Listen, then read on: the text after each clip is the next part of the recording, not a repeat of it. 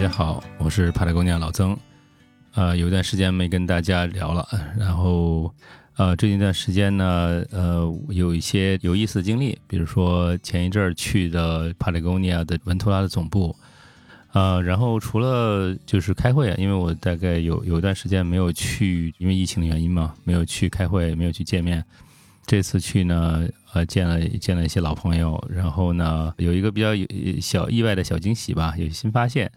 呃，也就是说，大家可能呃比较熟悉帕雷贡尼亚的朋友知道，帕雷有一个帕雷贡尼亚的 archive，啊，就是有点像一个博物馆一样的一个地方，在文图拉总部。呃，那里边放了很多就是老的一些产品。呃，我们有幸呃之前去呃转过一次，然后本来我这次去是想。再去走一遍，然后拍些照片，然后回给回来跟大家，呃，讲解一下，看一看这个一些老的一些产品，然后一个品牌的一些历史。呃，这次呢很不巧，因为正好我去的时候有一个很大的一个台风，然后有很大的浪，然后我们呃正好那几天冲浪还碰到了，然后后来有有几天浪太大了，都不敢去海边儿。啊，因为这个浪后来都打到这岸上来了，还卷走了一些岸上的东西，所以那段时间呢，就是说有些地方都关掉了啊。所以我们开完会之后呢，呃，我我就是问跟我开会的那个杰克说，我说那有没有什么品牌历史东西，我也想给国内的听众介绍一下。然后呢，正好在那个那边呢有一个不是一个博物馆，而是一个装备墙，就是展出了一些这种装备。然后呢，今天来跟大家聊一聊这个帕雷贡尼亚这个前身。大家就知道，以前的帕雷贡尼亚做服装之前呢，呃，是做攀岩器材的。当时那公司也不叫帕雷贡尼亚，呃，叫做 Shinar Equipment，翻译中文呢就是这个创始人的名字，就是伊王乔伊纳德，就乔伊纳德装备公司。呃，然后这个公司呢是大概是上个世纪六十年代伊旺呢开始做的，他的这些产品呢就被一个呃一个攀岩爱好者给收藏起来了，收藏了几十年，然后现在搬回到了帕里贡尼亚办公室来做展览展出。这些照片我可以给大家讲一讲。首先呢，我们去看呢，就是在旁边是有一个有一个报时墙，这个比较嗯，其实感觉还挺挺好的，就是在办公室里边大家可以呃工作完之后可以报报时。呃，然后呢，首先我们进就看到了第二张图里边，呃，有一个冰镐啊，这个里边这个就是很早期了，呃，这个应该是六几年的一个攀冰的冰镐，当时这个就是还是一个很先进的一个装备，比较呃刚出来。然后以望十二的呢，就是它呃一开始的这个冰镐是在实际上在欧洲做的，如果大家仔细的看这个上面呢，呃，还能看出来是意大利制造的一些呃字样，呃，那。那一最最最早的冰镐是他在呃，就是他设计了，然后在意大利这边制造的。然后这个后来后期呢，这个冰镐制作也放到了美国这边，呃，但这是很早期的一个一个产品。呃，实际上这个开始做这些产品呢，还是在这个零三号图片的这个铁皮屋，呃，这是最初的帕雷贡尼亚的办公室和车间吧，二百三十五号这个 West La Clara Avenue，现在这个这个铁皮屋还在。呃，就在这个总部的那个呃，有一个旗舰店的背后，以前是开放的，后来疫情之后呢，现在是有一个栏杆拦住了。呃，但是呢，就是有，如果是碰上活动的话，还可以进去看看，里边还有这个一些打铁装备，现在还放在那儿。然后我我曾经还有过两次看见遗忘在那儿，呃，跟一些朋友在那儿就是在玩儿，就相当于就是把这个打铁炉打开了，然后开始在上面打一些这个。呃，银钉啊，在那在那一边在喝着酒，在那聊天还挺开心的。呃，所以这个房子现在放在那儿，就是就在一大堆这个其他的办公室啊，或者一些建筑中间呃，也挺别致的看着。下面张照片就是零四号，就是这个 Marty，就是这些攀岩器材的收藏家呃，所有人。然后基本上他自己小时候呢，就是很小就开始喜欢玩儿，然后呢，从二十二十几岁之后呢，呃，到了亚利桑那发现了攀岩这个运动，然后就一辈子。从二十二岁一直到五十四岁，就一直在玩这个啊，到处攀岩，呃，然后呃，就是积攒了很多这种 Patagonia 的这个早期，当时还叫 Star Equipment，当时的这个呃这些产品，所以这些东西其实还还还都是 Marty 本人的这些财产。我不知道现在他是不是已捐捐给帕雷姑娘，但是一直在这边呃长期的放在这边做展览。然后下面这张图就是整个一个，就一个大大部分的，不是全部，但大部分的这个装备墙，这个放在家里边，我觉得还是很很有这个气势的啊。就是作为一个攀岩爱好者的这个所有的装备都放在一个墙上，然后把所有的这些时间啊、产品名称啊、啊分门别类的都给都给详详细的给列出来了。可以想想他这在这三十年，呃，Marty 带着这些攀岩器材爬了多少多少岩壁啊，还是很有意思的。接着呢，咱们来看一下，就按照年代吧，呃，咱们可以看一下这个这些产品。其实这个东西呢，也是一个美国攀岩的一个纪念史吧，就是现代的攀岩，也就是从五五六六十年代开始的。所以最早的那个东西呢，叫做 Bong，B O N G，实际上就是一个大型的。可以说是个岩钉儿，但实际上到了呃六五年、六七年，到了这个七十年代，才是真的是那种岩钉儿，有点像个钉子，而且是也是呃钢做的。之前的早期的可能还是铝做的，强度也不是那么高。但是后来后期呢，就是呃以往他这他是个铁匠嘛，然后他对这种早期的这种攀岩器材做了一些改进，然后把然后提高它的性能。然后一开始的岩钉呢也有个问题，就是很软，欧洲产的岩钉很软，然后呢。呃，用两次就会坏掉，然后很多时候就直接钉在那个岩壁上就不拿出来了。呃，那其实以往呢，把这个呃还是做了些改进的，就是把这个钢钉的这个呃硬度增加了之后呢，它可以长期的放在那儿，就可以重复使使用，减少一些浪费。啊，所以尤其看到这个这些后期的一些不同的大小的一些岩钉儿，呃，那这里边还有一个挺有意思的故事，就是大家知道帕雷贡尼亚的这个环保这块儿。是跟这个岩岩钉还是有很大的一个关系的，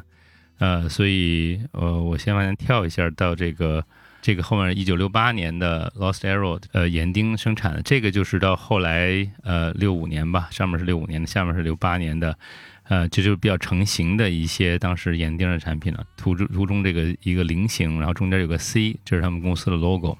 这个东西呃还挺有意思，可能呃岩友可能会看这个 logo 看也眼熟。我先卖个关子，咱们待会儿还再来说这个 logo。当时这个岩钉呢，就是做的比较成熟，成了当时的第一个爆款，它卖的非常好。当时他们才卖，我记得是二点五美元一个，也就是呃现在的人民币算是二十块钱，可能都不到十七八块钱一个。所以他们当时就生意非常好，到处都是岩友都跑来买他们这个十二的盐这个盐钉。然后呢，他们就发现一个问题，就是这个盐钉呢，呃，它是需要拿一个榔头钉到那个岩壁里边，然后然后穿上这个快挂，然后穿上绳子，快挂里边穿上绳子，然后再作为这个这个攀登的保护。呃，但是这个东西呢，就攀登那时候攀岩是六七十年代是美国攀岩的黄金时代嘛，就是一大批的人涌入这个爱好者涌入去攀岩，呃，然后在这些很有名的一些地方，像优胜美地啊，在这个呃美国西部其实各种各样的地方，呃，落基山脉，呃，很多地方，包括犹他这些，就是各种各样的这种呃红砂岩，还有花岗岩，呃，这这样的一些岩壁上在在攀，但是攀的人多了之后呢？就会发现，嗯，就是岩钉会损害这个岩壁。一个一个岩壁上密密麻麻的钉了很多岩岩钉的话，呃，很多因为很多人上上下下的吧，就是每个人都有钉自己的岩钉。那其实这个对岩壁损害是蛮大的，而且也也毁毁毁坏岩壁的表面，也不美观。呃，所以呢，当时就是到七几年的时候，呃，以往就做出一个。很大胆的决定，就是说我们不再做这种一次性的岩钉了啊！当时这个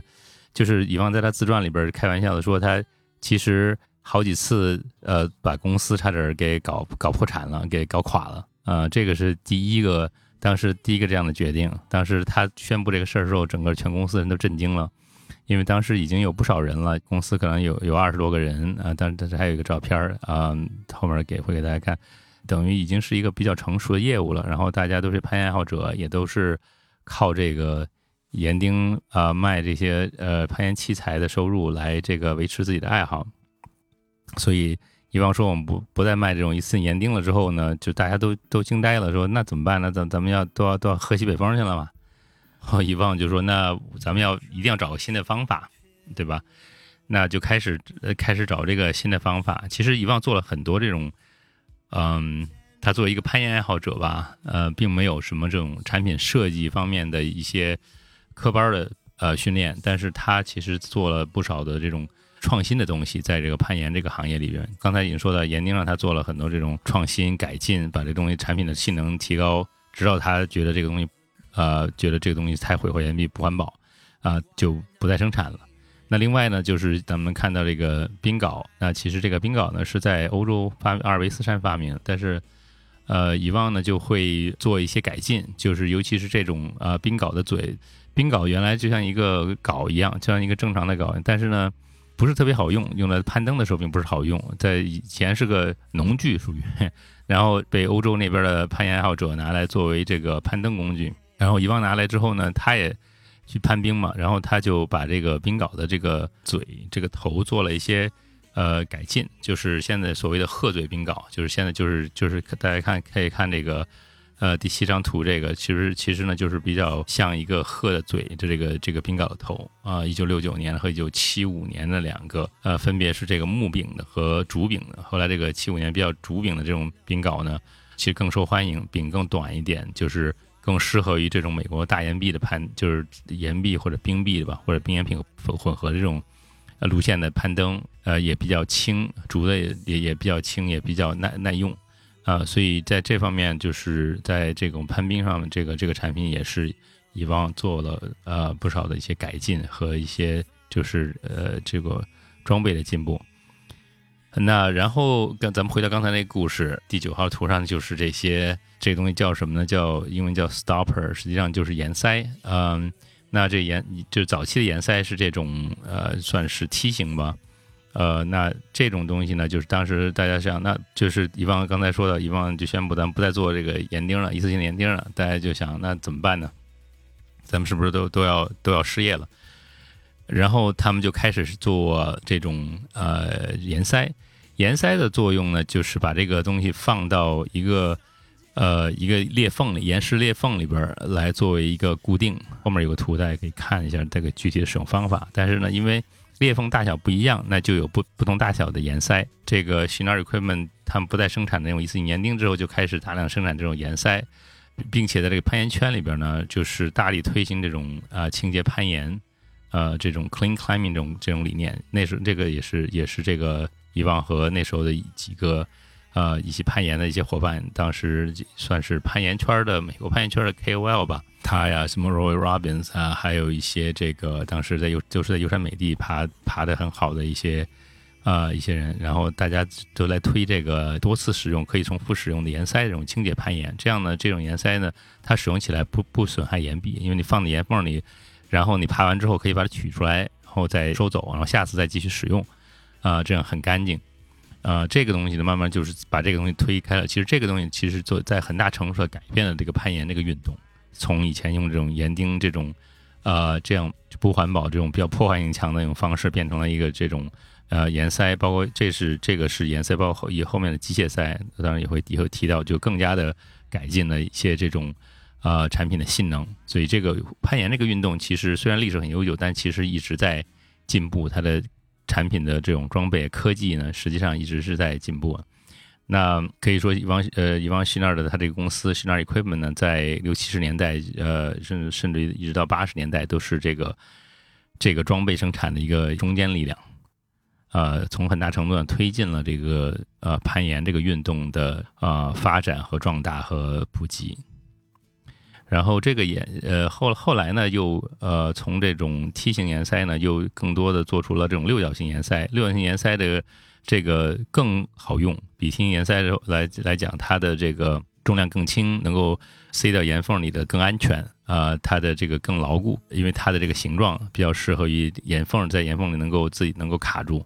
啊。然后也有不同大小，呃，主要这上面大家可以看到，又可以打了很多眼儿，这样子就是呃，主要是为了减轻重量。啊，然后再补，因为这这些基本上都是铝合金的，本身就比较轻，然后再打完眼之后，再可以在不这个放弃这个强度的前提下，能够减轻减轻这个产品的重量。因为攀攀岩的时候就在往上爬嘛，是跟跟那个地球地心引力对抗，所以呢，自己自身带的装备那自然是越轻越越少越好，越轻越好，对吧？呃，然后这个呃八十年代以后做了一些。更多的这种改进吧，然后从再看到这后面，原来最早早期的可能就是在岩塞后面呃挂一根或者绑一根副绳，然后到了后期变成钢筋，更加结实耐用。你可以看到这种就是 hex，他们叫 hexcentric，就是六角岩塞，这个越越来越普及了。后来就越来越多，然后使用这个岩钉呢，基本上就很少了。现在最多的攀攀岩的，大家就是就是我基本基本上没有见过谁还用在用岩钉了。呃，攀岩这个圈子里边，大家一个不太成这个文的一个一个约定吧，就是说，呃，尽量少的去损害岩壁的风貌。啊，那有时候你需要做一个固定点的话，那你肯定会打一个打一个就是挂片儿在那儿，然后这个东西呢是可以就是挂在那儿长期长期可以用的，而且呢这大家都可以不同的攀岩者都可以都可以用。啊，这个呢就是整个对对岩壁的伤害是比较小的。呃，那在能够不不挂挂片的地方呢，呃，能够是有岩缝，有有这个岩缝有比较好的这种岩缝的，呃，然后比较好的条件的前情况下呢，就可以不用呃挂片，那可以用就比如说岩岩塞儿啊这样的产品，包括后面会讲到机械塞。然后第十十三张照片呢，就是这个呃一个一个珍贵的一个老照片啊，这是这就是以往当年这个在。呃，应该在他的这个工厂，这个铁匠铺这块儿，把这个当时的产品全挂出来。那时候还有岩，还有岩钉呢。这所以这是应该是个六六几年的一个一个照片。对，优山美地就六九年啊，然后把这些就是呃眼镜全部都挂出来了，然后摆摆在地上，然后再清点它装备啊。这这是这个应该算是这个呃。早期的这个美国，这个早期六也是六十年代末七十年代初，这个非常的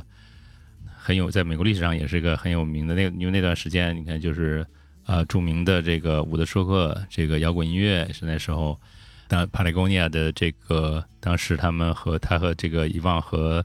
呃 North Face 创始人 Doug Tompkins 一起开车五千英里从这个加州一直开到南美洲的巴塔哥尼亚啊，也是那一年。啊，然后呢，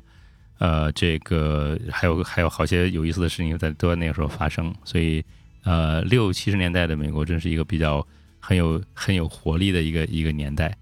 啊，当然也包括了这个呃这个攀岩这个行业。然后呢，我们就开始到呃，就是有了更多的创新，然后这个 Camelot 或者 Caming 的这种东西就是机械塞。呃，这个呢，就是这个不是以望发明的，这是另外一个攀岩爱好者发明的。但是以望他们这个呃拿这个东西做了很多的改进啊，所以呢，机械塞的好处呢，就是它呃是一个机械装置，这里没有一个演示，但实际上呃就是它它是两个这种呃扇形的这种这样一个装置，然后它有弹簧，所以呢，一般用的时候就拿拿两个手指头就就是夹住，然后可以通过这个它这个扇形的这个。呃，变化呢，就是弹性呢，能够固定在岩，就是不同的大小的呃岩缝里头。这样的话，就不用像那个六角形或者轻岩塞用用带那么多了。就是那那样子的话，就是那种岩塞，你需要带很不同的，按照就是来适应不同的岩缝的大小，你需要带很多。有机械塞之后呢，呃，每一个机械塞能适应的这个岩塞的这种呃，就是宽度，就就它可以适应一个范围内的宽度，而不是光是单一的一个宽度。所以呢，实际上你呃需要带身上带的这个这个就装备就更少，这样的话就更轻，这个也是机械这个机械塞的一个一个重大的一个优势啊。所以现在如果大家去看传统式这种呃就是传统式攀岩的话，主要的这种在这个做做保护点的这个主力实际上是现在是机械塞呃这样的一种产品，就是也是从大到小有各种各样的大小，然后呃来适应各种各样的岩缝的一个。呃，就是固定的一个需要嘛，所以这个是八九年，八九年呢是还是一个比较有意思的时候，因为那个时候，呃，也是帕雷贡尼亚从做装备开始做服装的时候，呃，待会儿我再提一下这个事儿，因为，呃，哦对，先咱们先看一下这个十五号图，这个当时还在做这个安全带，对吧？除了这个呃金属的装备、攀岩装备，还也还做这种安全带，然后当时有各种各样材料，有布置的。呃，有有这个，还有皮的，我看这个，然后还有一些，呃，像现更多的现更现代的，像这种啊尼龙的呃 harness，也就是安全带，呃，所以呃这个安全带也是在不断的进步，到现在呢，就是现在呃一些新的这个安全带呢，就做的就是现在的做都做的很轻很结实，然后也很很牢固。呃，然后这个里边就是一张图，下一个图就是这个当时的这个呃，刚才最开始给大家看的那个呃铁匠铺的外景啊，这张照片呢就是当时的一个一个就是内部的一个图片，一个黑白的照片呃，当时这个实际上就是一个铁匠铺，真的是里边就是个铁匠铺。大家看有有有这个炉子，有铁砧，有一些呃机械都是摆在那儿。其实现在的内部的情况还是那样子，呃，就保持当年的一个一个原貌。虽然现在帕雷工匠已经不再做攀岩装备，也不再是就是呃打铁了，也也这个炉子也也基本上就。啊，废置在那儿，变成一个相相当于类似于博物馆的样子，就是，啊，给大家来就是有有有这个，如果有兴趣看到的话，这这个可以参观一下这个品牌当年的一些历史。呃，下面其实是呃一张呃就这个这个老的铁匠铺内部照片，就是下面他们用的当时的呃施工的文件，实际上就是呃如果大大家可以如果仔细的看的话，能看出来是一个快挂。它是一个快挂的一个工程图，呃，实际上是画的一比一大小的一个工程图。然后呢，呃，里边讲了材这个这个快挂的材质啊，这个各种角度怎么做。所以这个实际上当时生产快挂就是靠这个这个图来做做的这个所的 spec，就是它的一些参数啊。所以当时所以还做的产品还是蛮专业的，虽然看起来好像是这个手工作坊，但实际上。呃，生产每年生产很多产品出来，还是需要有一些标准化的东西，然后做的还是还是比较专业的。呃，这个当年的呃十七号图是当年的一些照片然后和当年的这个呃团队，就是在在这个铁匠铺外面的一个团队，大家就是很多的手工的产品。现在现在在美国已经很难看到这种手工的作坊的东西，但是当年六七十年代还是比较普遍的，很多人喜欢用手工做一些呃做一些产品。呃，其实也能够做成，慢慢也慢慢做成一些公司。然后十八号呢，就是图就是到八九年，说到刚才八九年是一个转折性的一年，公司开始转折，开始去做呃，就是服装。原因呢，就是以往也在他的呃这个在他自传中说到，当时美国的一些法律呢，就是嗯有对于这种做装备的公司呢，会有一些新的规定。那其实做作为一个呃，公司经营者他的这个经营风险就越来越大，呃，所以呢，他呃，到到后来做了一个商业上的决定，就是说不再做呃攀岩装备了。然后呢，攀岩的这个这个业务呢，其实现在还在，因为当时呃一部分员工还想做这个，那其实就是以往呢说那好吧，那我们把这个业务卖给你们。然后呢，他的几个员工，其中一个叫 Peter Metcalf，呃，那个呃，然后还有跟几个人一起把这个公司。呃，就收购了。说白了，就就是他的几个员工自己凑些钱，就把这个生意从遗忘手里买，就是买下去了。然后呢，这个公司他们就改名叫呃，就是 Black Diamond，呃，中文叫黑钻。黑钻这公司现在还在，而且做这个攀岩装备也做得很好。呃，然后 Peter 呢就做了这个这个黑钻公司二十年的这个 CEO 啊，然后直到直到我记得他退休应该是不到十年前吧，啊，从这个。黑钻的公司退休了，嗯，所以当时他们的 logo 呢，也是从一开始说到那个一个菱形里边一个 C 呢，变成了现在黑钻公司的一个就是菱形的钻石的一个 logo。所以这还是这个攀岩或者说户外这个行业的一段佳话吧。就是黑钻公司和帕雷工业公司的是从一个一个根儿里长出来的。这两个虽然是两个公司互相没有关系，就是没有任何呃经济上的利或者是经济上的利益的关系。啊，但是从这个从一个根儿里啊长出来的两个都很成功的啊户外装备啊产品公司，那到呃到了这个呃那个时候就分开了。但是帕雷工业公司实际上是七三年就开始做了，呃，从就是大家可以看到有一些很多咱们的这个 logo 啊，呃 logo T 上面或者帽子上面都会写帕雷工业一九七三，所以这个公司呢是等于六一九六九年。呃，就是遗忘呃去了趟南美洲巴塔哥尼亚回回来之后，他我觉得真的是非常震惊，对这个地方，啊，当时他也是爬了这个呃巴塔哥尼亚的这个最高峰，呃，然后爬了很著名的一个卡利福尼亚线路，嗯，那个时候就是呃，然后就这个 f a z e Roy 嘛，呃，就然后然后回来之后呢，就是呃就成立了这个帕雷贡尼亚这个公司装备公司，然后呃跟几几乎是跟 North Face 同时。North Face 可能要早几年，但是基本上当时都是大家都是一个店，所谓的公司其实就是一个呃前店后厂这样一个呃有一个店，然后呢呃后面就是后面在在做。当时美国的各个的品牌几乎都是那样一个情况。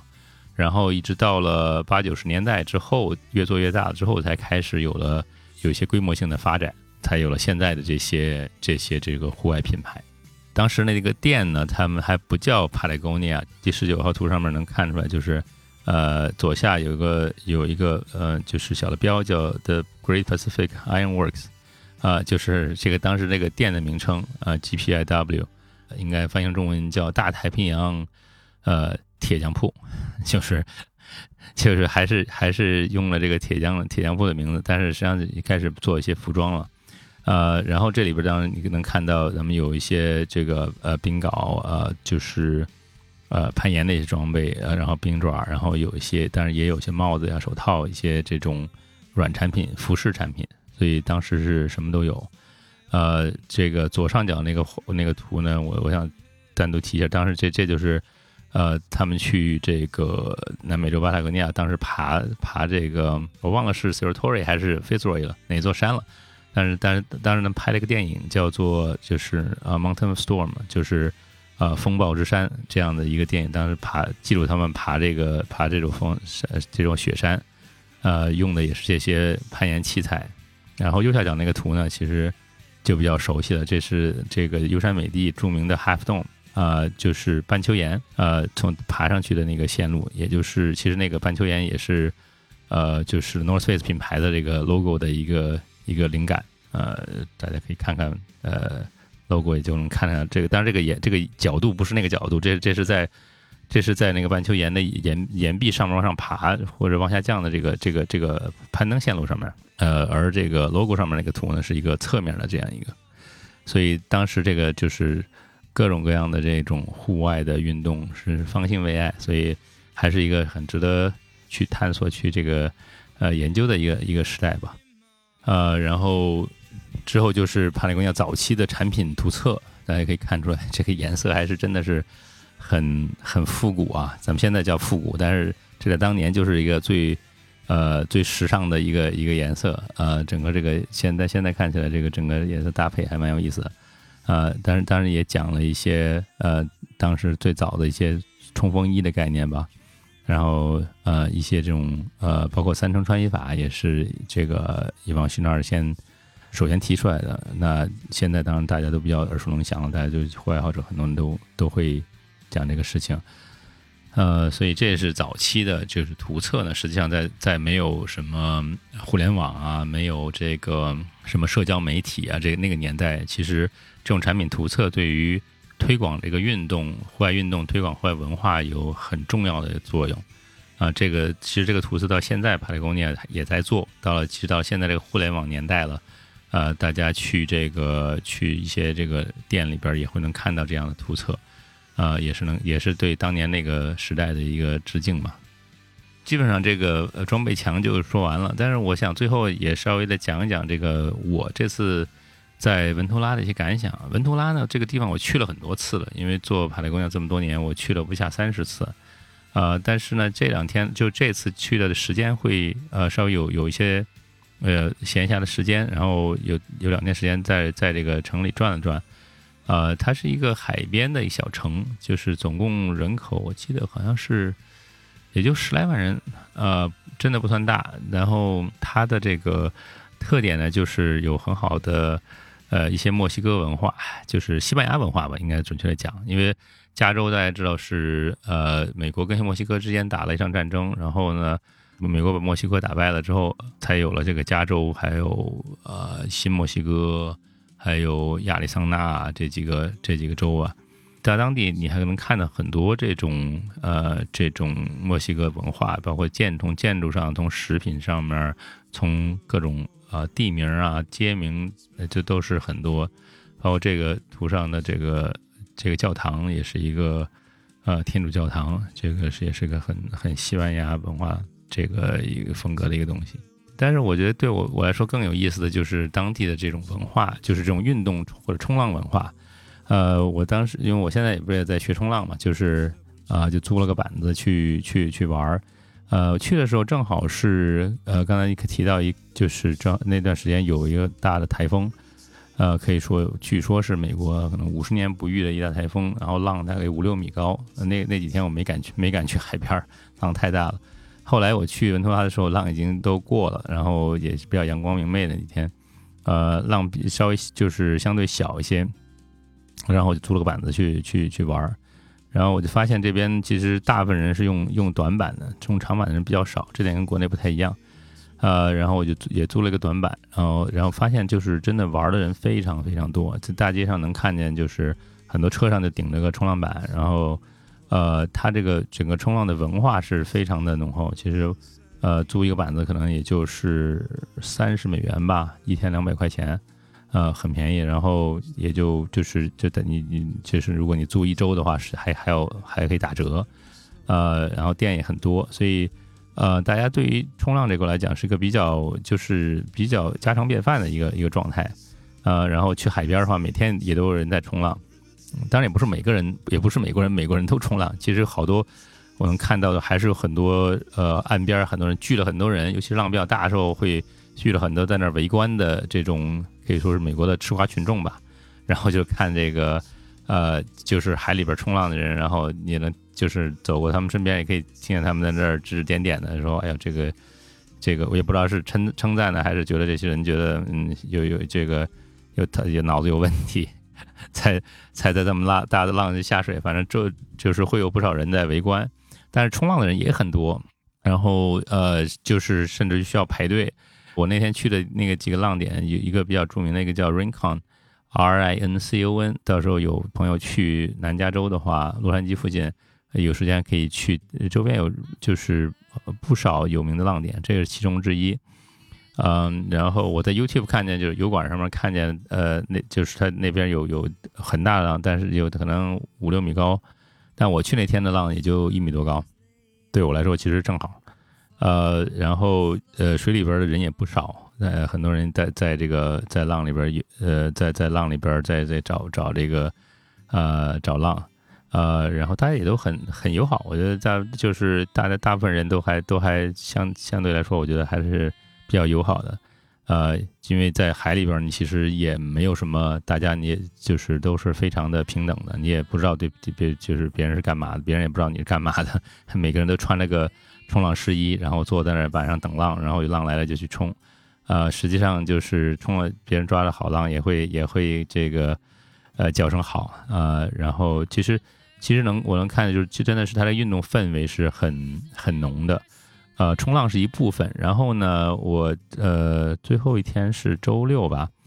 早上起来的话就看见好多人就是在海边运动，就是大概我早上是七点多钟去海边，然后。呃，太阳刚刚升起来，然后这个那个时候就是就好多人都已经在海边上在开始，呃，在玩了。然后，呃，有有跑步的，有有一队一队人在那儿跑步的。然后，因为海边有条公路嘛，海边有一条高速路，然后高速上当然不能上上行人，但是高速路和那个海海沙滩之间还有一条公路，然后公路旁边有这个有步道，然后就就有很有那跑步的，有骑车的，很多骑行的。因为那条那那个那条呃公路就是上面的高速公路是著名的，就是一号一号公路，呃，就是美国著名的一号一号公路，就是应该我记得是一个所谓所谓的人生必做的五十件事情之一吧，就其中之一就是开车在一号公路上转悠，因为那个风景非常好。然后一号公大家不知道，但是大部分人不知道一号公路旁边还有，就是一号公路往海边沙滩之间还有一条这个沿海的这个。不不是那种大的高速公路，就是一条一条正常的公路，然后那个地方就是可以玩儿。然后呢，刚才说到了有有跑步的人，有骑车的，然后呃路边就就是过一段就就会有一些停车的，然后就是看的就是就是可能就是很很多都是在冲浪的。然后呢，也有一些这种营地，然后营地也有人在那儿就是开着房车在那儿玩的，就是有很多家庭家庭在那儿玩的啊，所以整个是一个很就是。很户外的一个一个文化，就是可能就就是，呃，有些朋友会觉得，就是也会跟我讲，就说可能美国人觉得没没没什么好玩的，好像在美国城市里边觉得没什么有意思的地方，就是就也就是那几个景点嘛，然后完了之后也就这样了，啊，但其实呢，就是美国人他的关注点呢可能不太一样，就是他会更多的把时间花在这种运动上面，然后。政府也会花一些更多的精力来创造这种这种户外的运动的这种条件和场所。呃，然后基本上也没有什么太多的限制。海边的话，就是能下水的地方，呃，有浪的地方，你都能看见人下水，也没有什么太多的人去管。大家当然大家也比较自觉，我都没有看见海边有什么垃圾，啊，都整个都比较干净。然后呢，呃，但是呢，我觉得也是它这个美国文化的一个特点，也是它也不太。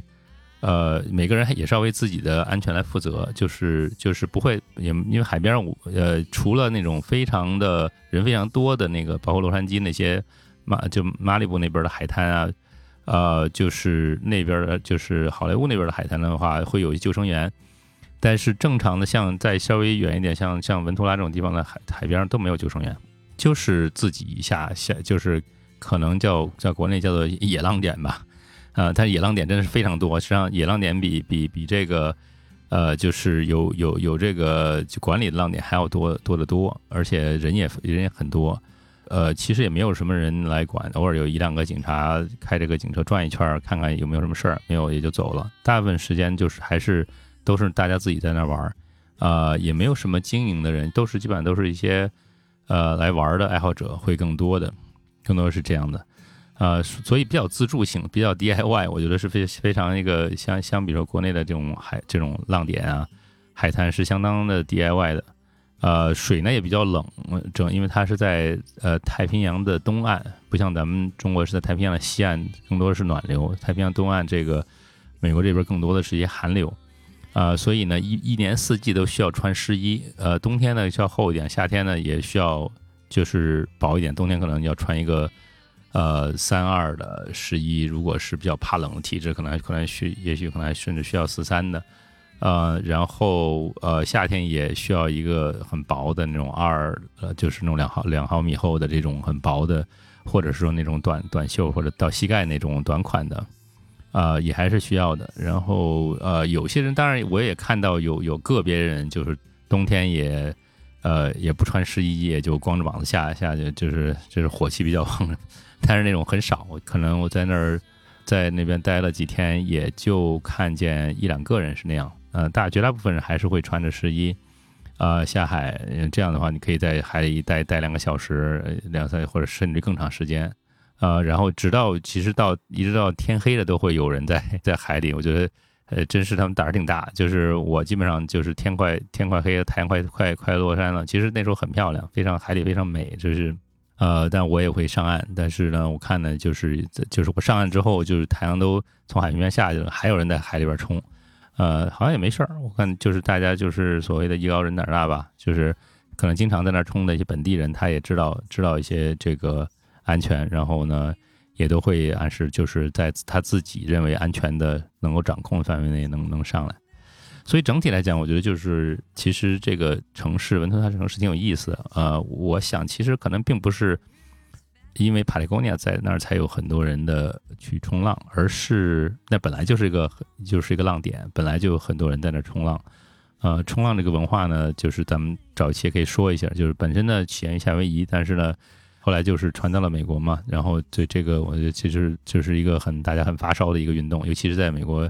西岸就是两西岸和河东西东海岸也是，就是在有有海的地方，这个喜欢冲浪的人很多啊，也很方便，然后条件也也比较好啊。除了水冷一点之外，其实浪还是浪还是相当好的呃，所以所以这个参与这个运动人也也非常的多。就是在这么一个环境里边，我觉得就是呃也非常有利于这样像帕里贡亚这样一个品牌，这个在这个发展壮大，因为。之前咱们说过，帕雷贡尼亚的这个前台呢，我我在当时觉得很有意思一件事情，就帕雷贡尼亚公司前台有一个接待的后面呢有一个大的一个房间叫 boardroom，就是一般的公司都有这么一个 boardroom。那其其实呢都是开那种大的股东会啊，就是是什么管理会议啊这种，呃，就大家在这种呃这个办公室上班的白领应该都比较熟悉。呃，但是帕雷贡尼亚 boardroom 呢，这个后面是放 board，就是。呃，冲浪板 surf，因为冲浪板叫 surfboard 嘛，所以呢，就是冲放冲浪板的一个，然后放的是员工自己的冲浪板，那就是放在那儿，主要就是因为公司呢离这个海滩也就几百米，呃，有浪的时候就浪不等人啊，那就那就有浪来了就就拿着板子赶紧去海海里冲吧，冲完了等等冲完了浪回来再接着接着上班接着工作，对吧？大家可能觉得这这种公司有点可能也挺好玩，但也也不靠谱。你怎么能够上上着班就跑去玩去了呢？但其实呢，在户外这个行业里边呢，就是呃，是你的工作爱好和你的生活方式实际上是呃，很多时候是融为一体的。很多时候呢，你会需在这个户外行业里边，从业者呢本身也是户外运动的爱好者啊，所以这也是这个户外行业会能够长久的发展的一个很重要的一个元素或者一个原因吧。啊，那就是在在，所以在这样的一个环境，有这样的一个比较好的一个呃运动环境里，这样的公司的发展，往往是它能够吸引一些呃更多的户外爱好者，然后能够啊有一个比较良性健康的发展。所以帕雷光电这公司发展了五十年了，去年啊二三年是呃这公司的五十周年，然后所以所以就是也一直发也也一直在一个。比较好的一个良性的方式在发展，其中很重要的原因就是老板是爱户爱好者，那约了很多的这种呃员工也是喜欢户外，然后才来到这个地方来工作。然后周边这个城市呢，所在的城市也有很好的、很浓厚的户外运动氛围啊，所以这个就是一个就是能够这样才能够，我觉得能催生出比较好的一个呃这样的一个户外运动的一个这样一个品牌啊。对，这就是我这次这个去文图拉的一些感受吧，跟大家分享一下。过两天还有一个，呃，可能关于冲浪的，跟大家也在唠叨唠叨啊。所以这期呢，先啊就先到这儿啊，希望大家有一个好的呃这个龙年的呃开端。好，谢谢大家。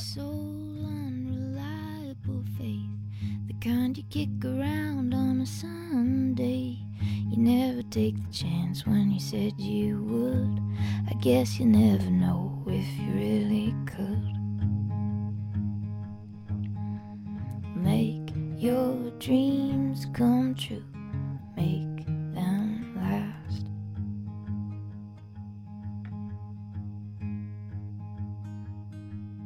If my dad could see me